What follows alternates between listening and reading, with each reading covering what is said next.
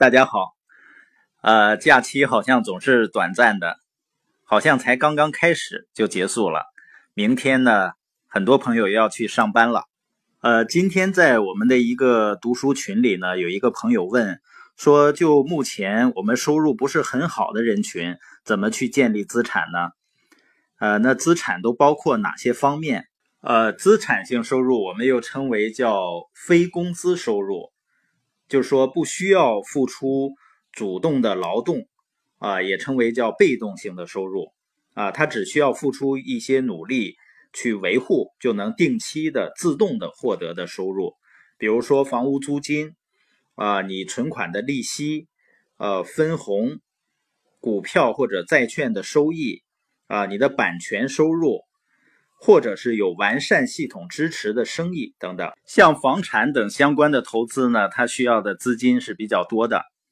相对来说，证券市场的资金要求并不高，但是我们也不建议工薪族直接去投资，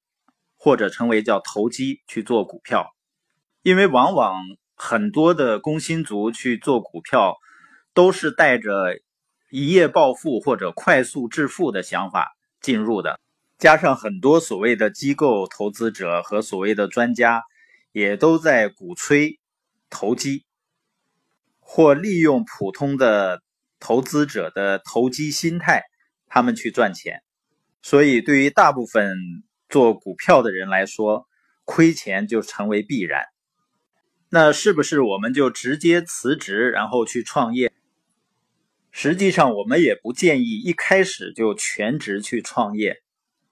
因为创业呢，对人们的智力的要求虽然并不是特别高，而且现在很多的创业形式呢，对资金的要求也并不是特别大。但是呢，创业它对一个人的心智成熟要求还是蛮高的，所以我鼓励人们用业余时间去创业。所以，对于多数朋友，我们还是建议先做好手头的工作，因为它不仅能够获得我们生存的收入，更重要的呢，也能够获得我们未来创业的人脉。同时呢，拿出收入的百分之十进行强制的储蓄，因为对于大多数人来说，你的收入多百分之十和少百分之十对生活的影响并不是非常大的。但如果你把它积累起来，然后用于投资你的创业，未来能够产生的收益，对我们的人生影响是巨大的。同时，我们要积极的去寻找业余时间、兼职可以开始的创业机会，最好找到那些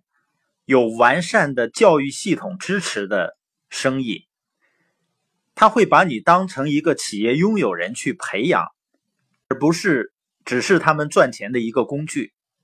有完善的系统支持的生意，才意味着，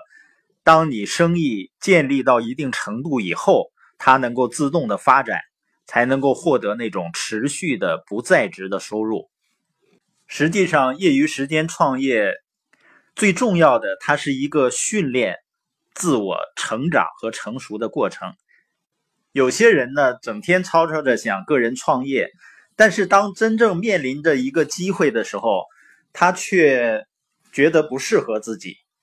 实际上，所有的领域创业的成功，它都是关于一个人的成长和成熟的过程。我发现很多人啊，实际上是期待着生活能够有所改变的，但是呢，他们之中很多人只是期望着，并没有去实践。人们呢，往往把自己生活过得不好，原因呢归于说老板小气，没有好机会等等。当看到好的机会呢，有的人抓住了，他就会改变自己的生活；而多数人呢，他是不敢改变，害怕失败，想的太多了，并且安慰自己说呢，成功总是少数人的事儿，啊，大多数人不都这么过的吗？钱不是万能的，没有钱没关系。够花就行，我天生就是这个命等，所以阻碍从来都不在外面，它在于我们的内心。